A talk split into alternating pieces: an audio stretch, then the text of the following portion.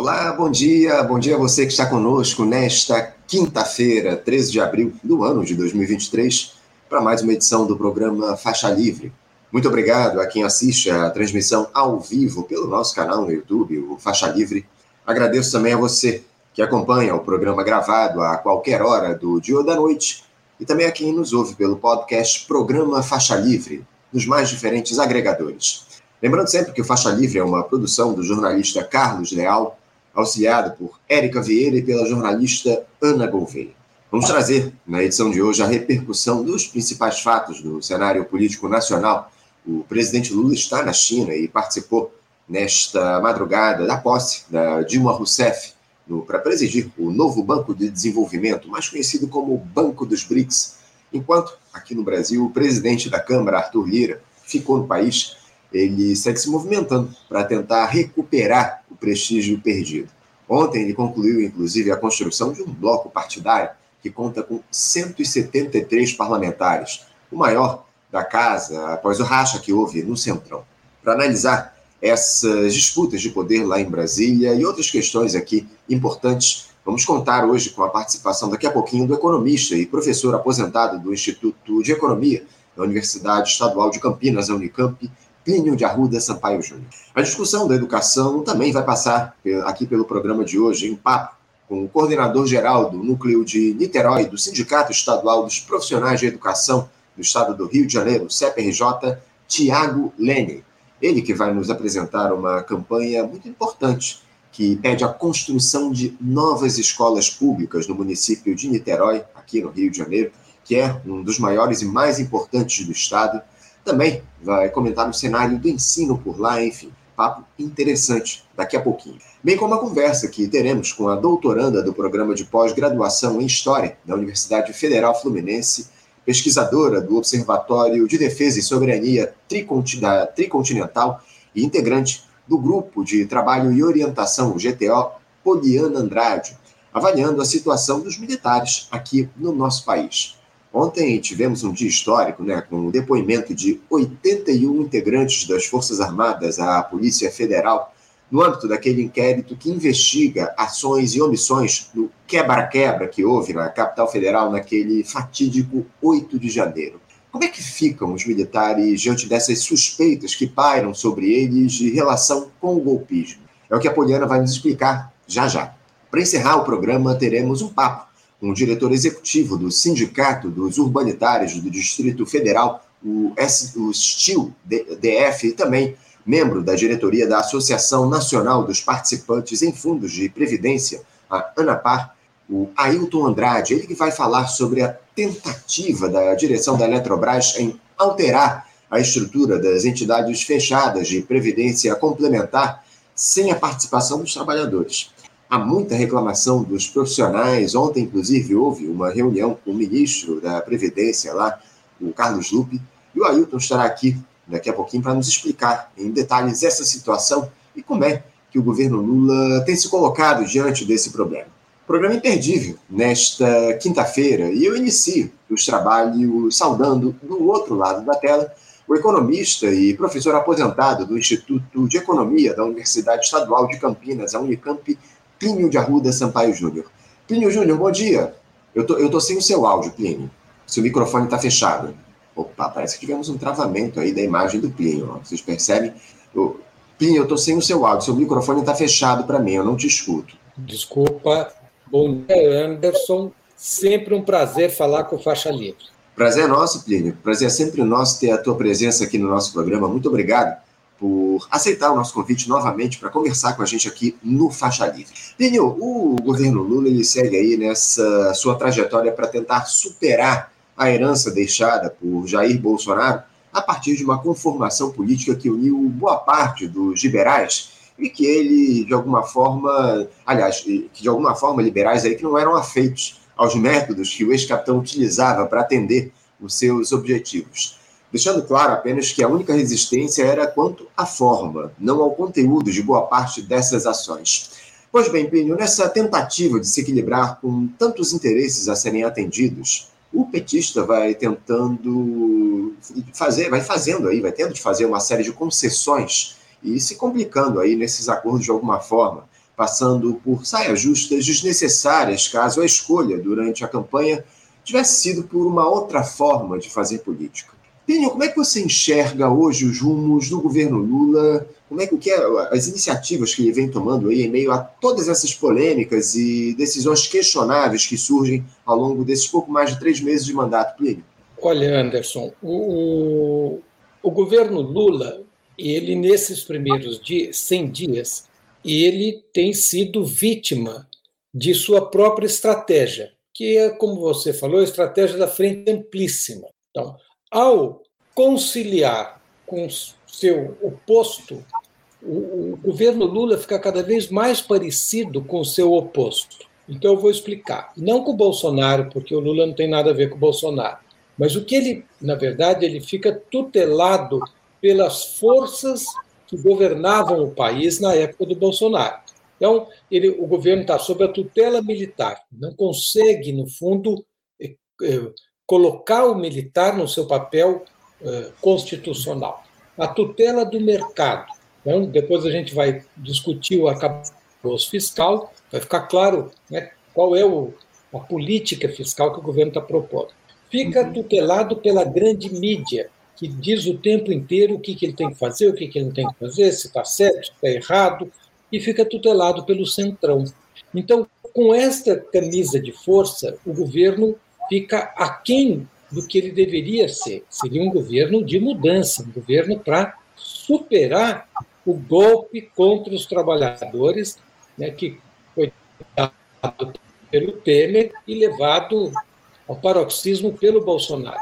Então, é um governo que eu vejo muito complicado, ele já começa com crise em todas as frentes, e, e, com poucas realizações de fato. Né? Faz uma medida aqui, uma colar, né? De boa intenção, mas não basta boa intenção para enfrentar a gravíssima crise política, institucional e econômica que o Brasil está tá tá, tá vivendo.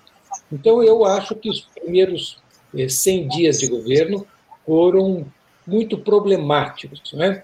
porque, na verdade, ele, ele é, embora estivesse praticamente sem oposição, porque o Bolsonaro se desmoralizou na saída do governo, e ele conseguiu de efetivo muito pouca coisa. Sem dúvida, Plínio, sem dúvida. Há muitas questões aí colocadas nesse início de gestão, muitas disputas que a gente observa lá no seio desse governo, que a gente vem debatendo muito aqui no nosso programa. Eu queria que você falasse um pouco justamente a respeito dessas disputas, Plínio, porque a gente vê aí uma, um, um, cenário de degradação em alguns partidos que fazem parte dessa base aliada. Aliás, na verdade não fazem, eu, eu me refiro mais à União Brasil, né, que teve essa crise aí recentemente, um racha no partido, mas o União Brasil, ainda que tenha três ministros nesse governo, ele não faz parte da base do governo Lula. É, é uma, mais uma das jabuticabas que a gente observa aí. Um governo tem três ministros e um partido de um partido que não faz parte da base aliada. Pinho, como é que você tem observado essa disputa de interesses que se apresenta no seio da gestão Lula? Como é que o governo se coloca, ou como é que o presidente da República se coloca em meio a todas essas discussões que se abrem aí no interior da gestão, ministros aí de alguma forma tentando levar as suas pautas à frente, mas sem combinar lá com o governo central, com o presidente da República, enfim, a questão tivemos aí recentemente o, Márcio França, o próprio Carlos Lupe tendo desencontros lá com o presidente Lula. Como é que você observa, opinião, essa disputa que está colocada no interior do governo? Olha, eu acho que todo governo tem disputa. Essa disputa pode ficar mais visível menos visível, mas todo governo é composto de interesses diferentes que disputam. Eu acho que o grande problema do governo Lula é que o governo Lula é, entra é, prisioneiro de um Congresso extraordinariamente reacionário. Né? E isso, em parte, é culpa do próprio Lula, que fez uma campanha muito tímida, muito pouco programática. Então, ele acabou sendo eleito, mas ele não conseguiu eleger uma bancada substantiva para poder fazer o que ele o, digamos um governo de mudança. Uhum. Sobretudo ele desperdiçou o período de campanha para mobilizar a população e para fazer uma outra agenda. Né? No fundo, o Lula fez toda a campanha com a agenda do mercado, né? onde eles apenas dizem: ó, vamos tirar o Bolsonaro, que é um maluco, e é mesmo, né? Mas a agenda política nacional permaneceu a mesma. E agora ele paga o preço de não ter uma bancada e de não ter o povo mobilizado e não ter uma agenda, que eu acho que é o mais importante. Né? Porque a única agenda clara que ele colocou, que é eu vou colocar o pobre no orçamento, que é uma boa agenda, é um, mas, na verdade, o arcabouço fiscal não permite que o pobre entre no orçamento, como nós discutiremos logo adiante. Então, o, este governo ficou prisioneiro do chamado Centrão. Uhum. O Centrão é uma máfia política né, que transforma o parlamento num balcão de negócios. Né?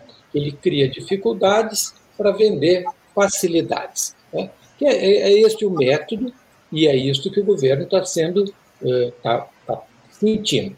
Acho até que o episódio do, do Lupe é secundário, porque o Lupe, no fundo, fez um blefe para ver se ele conseguia baixar a taxa de juros com boa intenção, e aí o mercado rapidamente reagiu, os bancos reagiram e deram um corretivo no Lupe.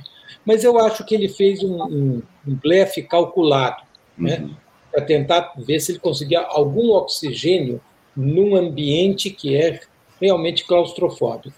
Muito bem colocado. Eu também considero aí que, que foi uma, uma tentativa de blefe do, do Carlos Lupe, essa, essa mudança que ele fez lá nos juros do crédito consignado para os aposentados, que acabou sendo revisto, promoveu, provocou lá um, um reboliço do, do, dos bancos, enfim, os bancos privados, até os bancos públicos reagiram a isso, a imprensa divulgou, falou muito, criticou, enfim, isso acabou sendo alterado aí para uma ação, uma iniciativa do próprio presidente Lula, né? É, o, o crédito, os juros do crédito ficou é, ficou fechado em 1,99% os juros do crédito consignado para os aposentados. Agora, o, o Plínio, essa questão que você citou do, do Congresso uh, muito, muito reacionário que a gente tem no país hoje, ela estava colocada já desde a campanha, estava claro que o Congresso Nacional que o Lula teria aí pela frente, sendo Lula ou Bolsonaro, mas estava claro que o Congresso seria eleito a partir de uma dinâmica aí conservadora. Uh, não foi um erro do Lula essa tentativa dele de conciliar justamente com a classe política, no momento, o, o que estava colocado claramente que a gente teria um Congresso cada vez mais é, reacionário aqui no nosso país. Não foi um erro do Lula conciliar com a classe política nesse momento, ao invés de ter buscado os acordos, a, a, o, o entendimento, o apoio da classe trabalhadora durante a campanha? Sem dúvida nenhuma, Anderson. Né? O único antídoto a, a, a, digamos, ao centrão é a mobilização popular. Né? E, então, o, o governo, o Lula, para poder governar, ele teria que ter mobilizado mais durante a campanha e depois da campanha, porque senão ele fica prisioneiro do que um grande líder russo chamava de cretinismo parlamentar. Né? Então ele fica ali preso desta, deste jogo dos profissionais da política burguesa e, e isso amarra o governo, porque estes senhores, eles são, na verdade, despachantes dos grandes interesses econômicos brasileiros. Né? Então, eles cobram ali, eles vendem facilidade, dificuldade e facilidade para o presidente e para o capital, e vivem desta intermediação. E isto, a única maneira de você quebrar isto é com o povo mobilizado com uma outra agenda, com, com outro mandato. Né?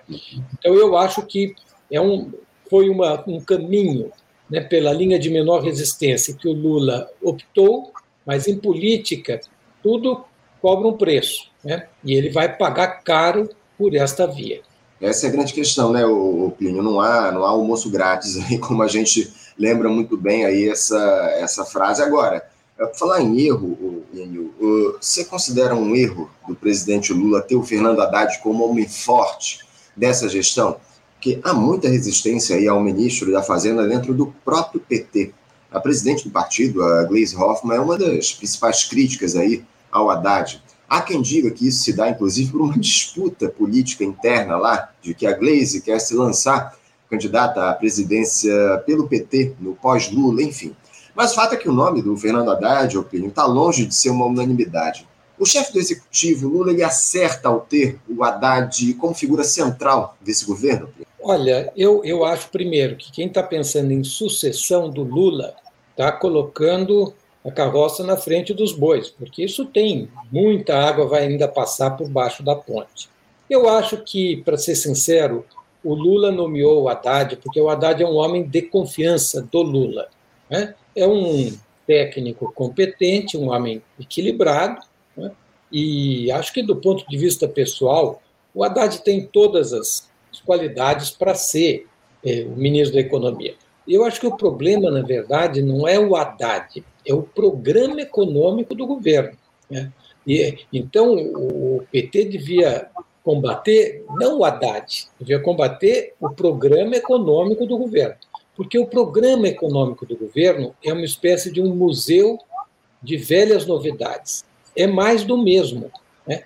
Ele, na verdade, o que o, todas as iniciativas do Haddad são iniciativas para remendar a política desastrosa do, do Guedes, mas não é para modificar a política uh, do Guedes. Né? Isso fica claríssimo no arcabouço fiscal, que, pelo que eu entendi, será apresentado de, na, na, sua versão final será entregue ao parlamento amanhã. Né? Uhum. O, o, arcabouço fiscal é uma espécie de teto de gasto 2.0. Uhum. É uma modernização do, do, teto de gasto, mas não é uma, um questionamento do objetivo central do teto de gasto, que é de reduzir a presença do Estado na economia. Isso, isso é mantido. Então, eu acho que o problema principal do Haddad está, não é do Haddad, é do Lula e, e, e, é, e diz respeito à orientação da política econômica. Né? Essa, então, no fundo, eles permanecem na mesma política, seguindo um pouco a maldição do neoliberalismo, que diz que não há alternativa, só há uma política econômica. Então, o que você pode discutir é a instrumentalização, a forma de fazer, mas não o que fazer. Eu acho que esse é o grande problema da política econômica do Lula que é comandada pelo Haddad, mas, na verdade, sob a batuta do Lula. Curioso, Plínio, que essa caracterização que você fez aí do, da proposta de novo arcabouço que vai ser apresentada ao Congresso é a mesma que o economista, o Davi De Castro, fez com a, com a gente ontem. Ele citou aí o, o, esse novo arcabouço como uma, uma revisão aí do teto de gastos, um novo teto de gastos aí. O teto de gastos foi implementado lá pela, pela gestão do Michel Temer, a gestão golpista. Opínio, uh, falando justamente nesse sentido, aproveitando que você entrou nesse tema, eu queria que você uh, discorresse um pouco mais sobre essa, essa questão do arcabouço. Essa proposta do novo arcabouço fiscal passa justamente por essa ideia de se ter no comando da economia um liberal de esquerda, que é o Fernando Haddad. Como é que você caracteriza essa proposta de âncora aí que vai ser entregue ao Congresso amanhã para análise? Bom, primeiro eu acho que o Haddad não é um homem de esquerda. Acho que nem ele se considera de esquerda. Não é? Acho que ele diria que ele é um homem de centro-direita. É o que ele é mesmo. Né? O, o, o que, que é o arcabouço fiscal? Né? É, uma, é um esforço para viabilizar uma política de redução progressiva da presença do Estado na economia. Então, ela é muito mais do que uma política de ajuste fiscal. É uma, ela é uma política, na verdade, de Estado mínimo. É, o que muda em relação ao teto de gasto? Muda que ele é muito mais inteligente. Né? Então, o teto de gasto era uma, era uma política tão tosca, tão violenta, que, ela não, que ele não teve durabilidade. Rapidamente ele teve que ser abandonado. Mesmo durante o governo Bolsonaro, o teto foi estourado várias vezes porque era inviável fazer do jeito que eles fizeram. Então, o que, que faz o Haddad? Ele faz um método onde você vai dinamicamente reduzindo a presença do Estado. Como? Pelo novo método, são dois parâmetros fundamentais. Primeiro, o aumento do gasto tem que ser uma fração do aumento da receita. Então, ele sempre será menor do que o aumento da receita. E dois, o aumento do gasto tem um limite dado pela meta de superávit fiscal não cumpriu a meta, cai uma guilhotina e você tem que gastar menos automaticamente no outro ano. Então, ele, na verdade, é, é, é, uma, é mais do mesmo. Né? Ele apenas é, vai adaptar a implementação desta política vai adaptá-la às circunstâncias da economia em cada momento. Agora, é, um, é uma política, Anderson, que não toca no, no essencial, né, que seria você subordinar o gasto às necessidades sociais. Não é isso que acontece. Né? O gasto público permanece subordinado às exigências dos credores e da mercantilização dos serviços públicos. E com isto, eu acho que o Lula comete um grave equívoco, né? talvez o mais grave deste início de mandato. Porque ele veio com uma ideia básica: vou pôr o pobre no orçamento. Uhum. Esta medida não permite que ele ponha o pobre no orçamento. Eu vi um estudo é, que fez uma simulação de como seria o, o gasto público do Brasil de 2011 a 2022 se esta regra do Haddad estivesse sendo aplicada. E o estudo mostra que o gasto público teria que ser cortado em 64 bilhões por ano e que o aumento do gasto público ficaria 40% abaixo do que efetivamente foi feito. O que é uma ironia, né, Anderson? Porque o Lula diz que veio pôr o pobre, que ele vai, iria repetir as políticas e pôr o pobre no orçamento.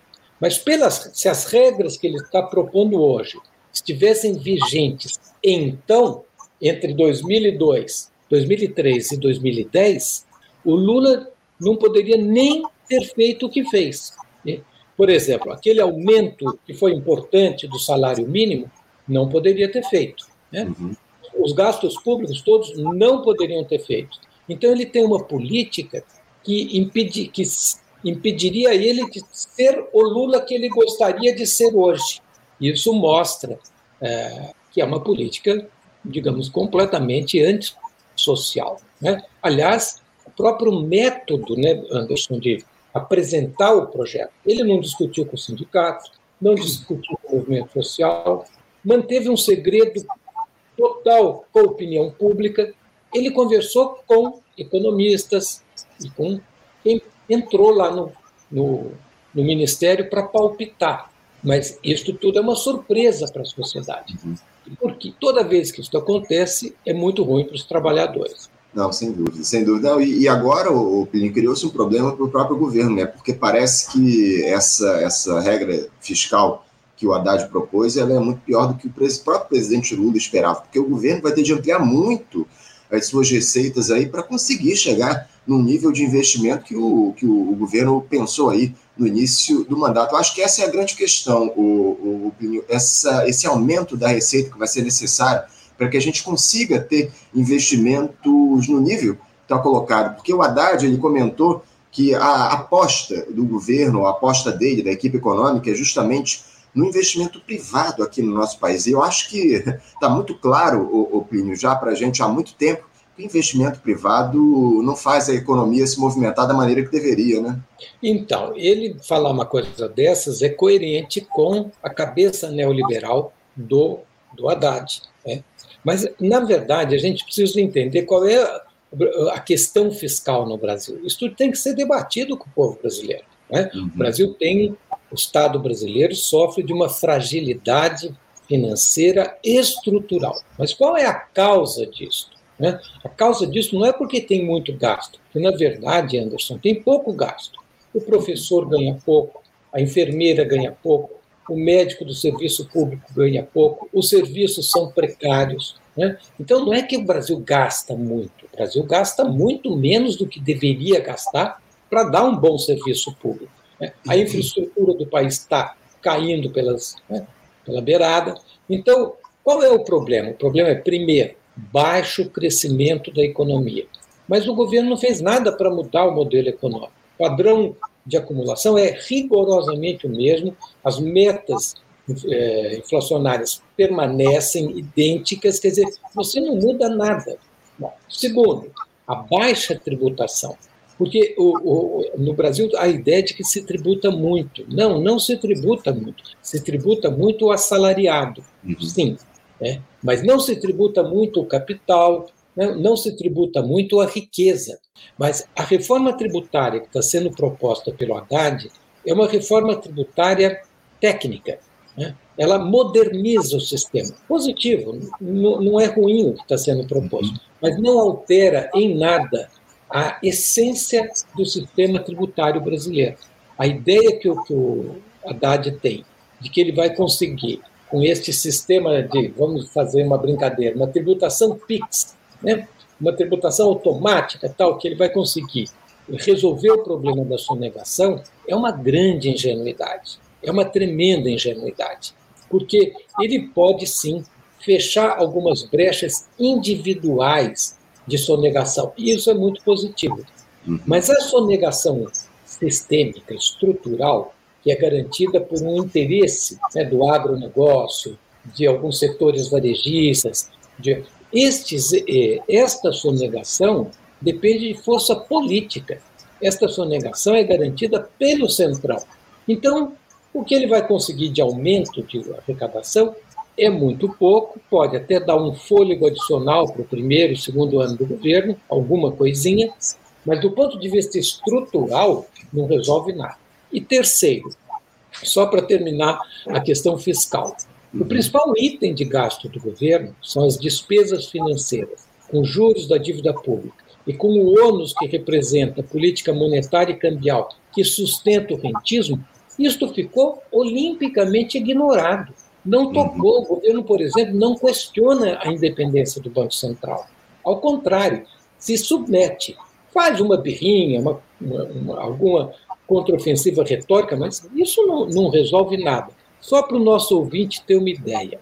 O que o governo federal gasta com este item, com os juros da dívida pública, é mais de três vezes tudo que ele gasta com educação e saúde, que são os dois principais gastos é, primários do, do, da política social. Então, é aí que está a hemorragia, é no modelo econômico, é num sistema tributário iníquo e regressivo. Mas esses três itens permanecem. Agora, e o governo quer, com uma solução de pensamento mágico, é, arrumar dinheiro do sonegador. É um tiro no pé. Né? É um tiro no pé, né, Plínio? Está muito claro que, que é um erro do governo. O, e parece que o Plínio está com, com, a minha pauta aqui nas mãos, porque eu ia entrar justamente num dos temas que você já adiantou aqui na tua resposta anterior. E é evidente que você já entrou, porque os temas estão de alguma forma interligados, que é justamente essa reforma tributária aí que o Haddad, que a equipe econômica vai apresentar em breve para o Congresso Nacional. Ela começa a ser esboçada, enfim. É, ela, essa reforma, opinião, você até adiantou isso de alguma forma, mas eu queria que você aprofundasse um pouco mais. Essa reforma ela pode, de alguma forma, compensar a tragédia que é essa proposta de, de novo arcabouço fiscal que o Haddad propôs, que o Haddad apresentou para o país há cerca de duas semanas? Olha, ela, talvez, eu acho que a, a esperança do, do, do governo é que ela dê, no curto prazo, uma entrada adicional de recursos e que isto dê fôlego. Então, ela pode compensar, vamos dizer assim, conjunturalmente, circunstancialmente. Mas, na verdade, o espírito da, da, da reforma é que ela seja neutra. Né? Esta é também uma, uma outra questão que, que a gente conhece pouco. Né? Uma entrevista aqui do Bernardo Api, uma ideia vaga do, do, do, do ministro, mas isso não é conversado com a população, o que é incrível, porque isso é um problema tão fundamental, por que não conversar com a população? Mas a ideia é que seja neutra, não aumente a carga tributária, se aumentar, isso seria compensado por uma desoneração na outra ponta. Então, você vai pegar quem? Você vai pegar o bandido, né? o cara que o indivíduo que está sonegando. Ótimo, nada contra, excelente mas não muda em nada a estrutura tributária e não dá um fôlego adicional de recursos, que é o que o, o país precisa. Porque a verdade é que este teto de gasto acabou criando uma política financeira que estrangula o Estado. E o Estado está caindo, caindo, né? desagregando, um colapso do Estado.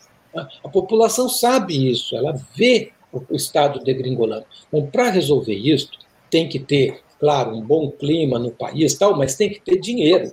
E essa é uma reforma tecnocrática, poderosa, aspectos muito técnicos né, da, do mecanismo de arrecadação e de distribuição do tributo entre os entes federativos, mas que não resolve o problema fundamental, que é conseguir mais dinheiro para o governo poder fazer política social, política em infraestrutura. Eu tive uma pequena interrupção, acho que você terminou aqui a tua fala, mas uh, eu acho que uma outra grande questão que se coloca é justamente isso, porque o governo busca ampliar a arrecadação, mas o detalhe é que dinheiro não falta, né, Opínio? A questão é onde esses recursos estão sendo aplicados aqui no nosso país. Né? Você falou aí a respeito dos juros da dívida pública, o problema não é dinheiro, o problema é prioridade, né, Opínio? Olha, Anderson, eu acho que nós temos dois problemas. Nós temos problema de dinheiro e problema de prioridade. Sem dúvida que há um problema de prioridade, como nós discutimos. Como é que é possível eu dar uma prioridade no orçamento público? É onde você, digamos, precifica a tua prioridade. Então, quando a gente vai no orçamento do governo federal, nós vamos ver que a prioridade para atender os banqueiros, que são um punhadinho de gente, é três vezes, mais de três vezes superior à prioridade de atender a educação e a saúde da população brasileira. Então, é evidente que há um problema de prioridade aí, mas há também um problema de falta de dinheiro, que é determinado pelo baixo, pela estação da economia, que é produto deste modelo, é, e pelo sistema tributário que não que poupa o capital, né? Poupa ou porque tributa pouco ou até porque desonera, né? E permite que eles não paguem impostos. Então, eu acho que é possível que o governo tenha, com a desoneração, alguma entrada de recursos, mas é uma entrada, de qualquer maneira, Anderson, conjuntural. Né? Não é um, um, uma forma, digamos, orgânica, sistemática de arrecadação. Mas, e, de qualquer maneira, eu tenho dúvida em relação ao volume de recursos que eles vão conseguir. Né? Eu não posso fazer um governo baseado num plano. Né? Eu não posso fazer a minha despesa diária falando assim, bom, eu vou supor que eu vou ganhar na loto, e como então eu vou ganhar este prêmio na loto, eu vou fazer tais investimentos. Porque primeiro você tem ganhar na. Né? Então, por enquanto, o governo não tem nada na mão. Uhum. Pinho, eu queria voltar a falar agora um pouquinho de, de política, porque uh, eu queria te questionar como é que você enxerga aí essa relação do, do governo Lula com o Congresso hoje, depois daquela aprovação lá no fim do ano passado da tal da PEC da transição. Eu te pergunto isso, Plínio, porque algumas coisas mudaram aí de lá para cá, em especial na Câmara dos Deputados. O então todo-poderoso Arthur Lira, que foi reeleito com apoio do próprio Partido dos Trabalhadores para presidir a Casa do Povo, ele acabou perdendo o poder. O Centrão rachou Ontem, inclusive, o Lira acabou conseguindo construir um bloco de partidos que acaba se conformando como o maior da Câmara, envolvendo parlamentares de oposição, da base de apoio do governo, enfim. Mas o fato é que o Lira ele já não reina mais sozinho lá na Câmara dos Deputados. Além disso, há aquela disputa aberta com o presidente do Senado, Rodrigo Pacheco, no que se refere ao rito da tramitação das medidas provisórias no Congresso. O Lira ele tenta se salvar lá em meio a essas disputas, mas me parece, Opínio, que o maior prejudicado nesse caldeirão todo é o próprio governo Lula. Qual é a análise que você faz a respeito dessa relação de dependência que o Lula acabou criando com o Arthur Lira? E como é que o governo pode sair dessa encalacrada agora, Plínio? Olha, eh, Anderson, eu acho que para a gente entender a política brasileira, nós temos que colocá-la num contexto de uma crise política institucional gravíssima. Este é o contexto estrutural. É, esta crise ela se manifesta na forma da disputa entre os poderes. É, é, o executivo contra o judiciário, o judiciário com o legislativo, o legislativo se engalfinha dentro dele mesmo. Né? Ou seja, há um desequilíbrio total no sistema político brasileiro. E isto é estrutural, e isto, esta é a, a, a raiz da crise. Né? E, e, bom, o, o, governo Lula ele é parte desta crise. Né? E, e, uma parte desta crise é a disputa do Congresso com o Executivo. Manda, por exemplo, quem mandou no Executivo durante o governo Bolsonaro? O Lira. O Lira era o homem mais poderoso do Brasil. Foi o, foi o legislativo que extrapolou seus poderes e tutelou o executivo. Bom, este, esta relação turbulenta do legislativo com o executivo, que não é de agora, que vem lá de trás. Né? O golpe é, parlamentar que foi dado a Dilma foi o primeiro fato, digamos, mais marcante deste, deste processo. Isto permanece, né? isto não mudou em nada. Então, o, o que faz o governo Lula? O governo Lula, é engraçado, Anderson, ele vem para remendar e, aspas, modernizar. Ele é um governo muito mais inteligente que o anterior. Né? Uhum. Então, o, o, que o Lula negociou com, com o parlamento foi uma espécie de uma eh, institucionalização moderada do orçamento secreto. E aí, então, então, dentro deste padrão, o executivo continua muito, é, muito, muito constrangido pelo parlamento. Então, eu acho que esse é o geral. Dentro disto, diminui o poder relativo do Lira. E na política, o que importa é a correlação de força. A política é implacável. Né? Diminuiu a força, diminui o poder.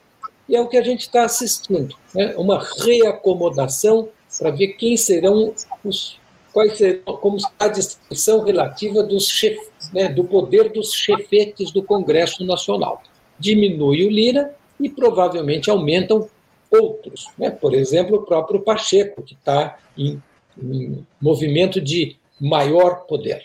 Sem dúvida, sem dúvida, sem dúvida alguma. O, o Lira e o Pacheco estão disputando aí esse poder lá na, na, no Congresso Nacional. A gente vai ver como é que o governo vai lidar com essas disputas. O Lula está lá, inclusive, na China, né? E eu queria aproveitar para falar a respeito um pouco disso, né? O Lula está lá na China, inclusive com o Rodrigo Pacheco, faz parte dessa comitiva, foi lá. A China é uma comitiva enorme, está na China, com uma série de parlamentares, enfim. Uh, o que, é que você acha que o Lula ele pode trazer aí desse, dessa viagem que ele está fazendo lá ao nosso maior parceiro comercial? Essa madrugada, o Lula teve, inclusive, lá na cerimônia de posse da, da ex-presidente Dilma Rousseff, agora no comando do Banco dos BRICS, né, o novo Banco de Desenvolvimento.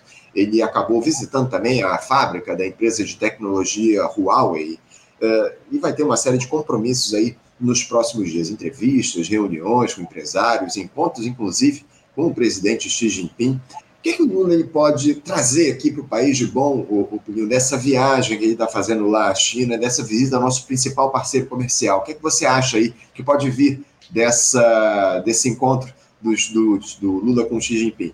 Olha, Anderson, o, o mundo está vivendo um momento extraordinariamente delicado. Nós estamos assistindo uma mudança no equilíbrio do poder mundial. Né? Uma dificuldade muito grande dos Estados Unidos de manter a sua supremacia e uma política bastante ofensiva da China é, se colocando como um parceiro alternativo, né? propondo uma nova ordem mundial. Então, acho que a China tem uma política em relação ao Brasil e tem uma jogada. E, propõe, e, a, e a viagem é importante, porque tem aspectos comerciais, tecnológicos, de investimento, de geopolítica, enfim. Então, eu acho que é uma viagem muito importante. Agora, para isto, o Lula teria que ter política para aproveitar a oportunidade. E ele tem que se posicionar. Ele teria que se posicionar, porque o que os chineses estão propondo é um esvaziamento do poder dos americanos, uma redefinição multipolar da ordem mundial. Agora, o Lula tem que ter coragem de se posicionar nisso. E eu acho que o Lula tem dois problemas aí. O primeiro é que ele criou relações muito, vamos dizer assim, carnais com o governo americano, o Biden, que foi um elemento decisivo para conter a sanha golpista do exército brasileiro. Porque o exército brasileiro é uma sucursal do exército americano. Então, os uhum. recados foram públicos e, e incisivos. Ó, não vai ter golpe. Por enquanto não vai ter. Isso que atrapalha muito o Lula, né? porque ele, ao invés de garantir que não ia ter golpe para o povo na rua, ele garantiu com conchavos, né? entre os quais o governo. E o segundo problema que eu vejo grave é, no, na política externa do Lula é que ele não tem uma estratégia. Né? A estratégia, por enquanto, é uma estratégia macunaíma. Vamos aproveitar a briga dos dois cachorros grandes para fisgar uma, uma oportunidade aqui, uma oportunidade lá, que é um oportunismo total. Né? É, é ruim.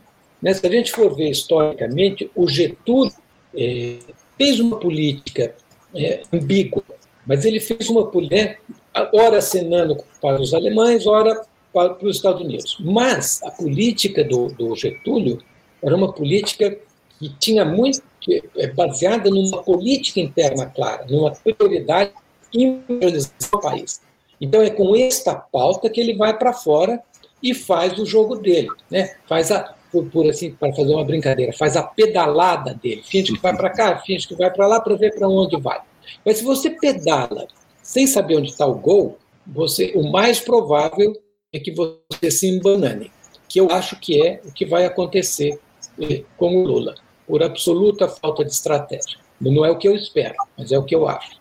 Entendo, entendo. Agora, parece que, que o Lula ele tomou uma, uma, uma posição importante aí ao longo dessa madrugada, né? Ele fez um discurso lá na posse da presidente Dilma no Banco dos BRICS, como eu citei aqui, e ele, durante a, a cerimônia, o discurso aí, ele disse, ele criticou a dolarização da economia mundial que está colocada, enfim, a dolarização do comércio é, a partir de, dos membros do, do BRICS. É, eu acho que é uma crítica importante essa do Lula. A gente cita aqui muito dólar no nosso programa, a economia dos Estados Unidos está em crise há muito tempo, né?